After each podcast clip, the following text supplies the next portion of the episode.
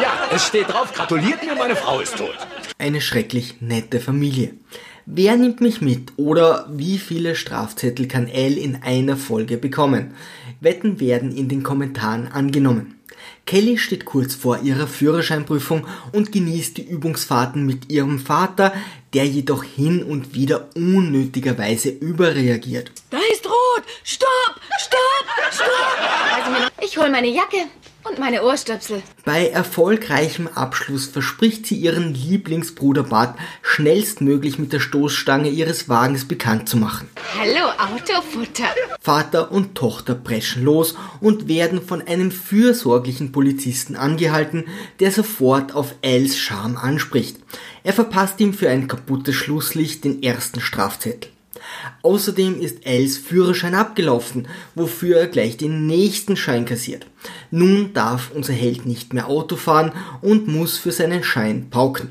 Steve und Marcy kommen vorbei, lachen ihn aufmunternd aus und beschweren sich, dass sein Dodge ihre Ausfahrt blockiert. Sie könnten die Rostlaube umfahren, doch zwingen Elle lieber einen knappen Meter umzuparken, was ihm gleich einen weiteren Strafzettel einbringt. Dafür erbarmt sich Steve und hilft ihm beim Lernen. Als versierter Dodge-Fahrer mit Erfahrung sollte die Prüfung für den Familienernährer ein Klack sein, weshalb er die Lernhandlungen umgehend einstellt. Ich fahre jetzt schon seit 20 Jahren. Ich muss nicht lernen.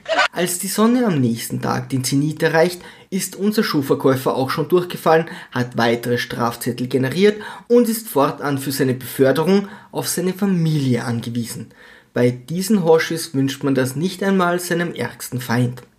Nachdem ihm Bag hoch und heilig verspricht, ihn am nächsten Tag zur Arbeit zu fahren, ist er gezwungen, Barts Fahrer zu nehmen, der dieses als gestohlen meldet und schon flattert der nächste Strafzettel ins Haus. Doch unser Held erleidet all diese Pein ohne zu murren. Ich kriech auf meinen Bauch. Und bittet seine Familie nur um einen einzigen Gefallen. Morgen galoppiert das schwer unterbewertete Pferd Dr. Bundschuh auf der Rennbahn. Da El Schuhe verkauft, glaubt er an ein göttliches Zeichen und möchte darauf wetten. Es gibt nur zwei Probleme. El hat keinen Führerschein, um zur Rennbahn zu fahren und keine Moneten. Wieder trottet Steve ins Haus und El wirft ihn raus, bis er erkennt, dass er seinem Nachbar den Tipp verkaufen kann. Verzieh dich, Steve. Ich komme später. Oh, Steve, warte noch. Ich hab dich nicht gleich erkannt.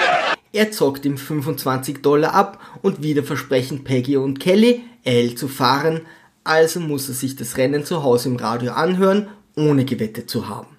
Steve kommt wieder vorbei und gesteht, dass er 100 Dollar auf den guten alten Dr. Buncho gesetzt hat. L tut alles, um sich in seine Wette einzukaufen, doch solange der Schuhverkäufer nicht mit von der Partie ist, tut der Himmel wirklich alles, damit unser Hufeisenträger gewinnt. Und so tanzt Steve jubelnd aus dem Haus, während L verkündet, dass in dieser Familie fortan jeder nur noch für sich selbst sorgt. Ihr stinkt mir. Schon am nächsten Tag besteht er die Fahrprüfung, der Lehrer fährt ihm über den Fuß und er ist für die nächste Zeit auf die Hilfe seiner Familie angewiesen. Eben ein wahrer Gewinner. Über ein Like und ein Abo würde ich mich sehr freuen. Liebe Kreativskeptiker, segel immer straff halten und auf zum Horizont.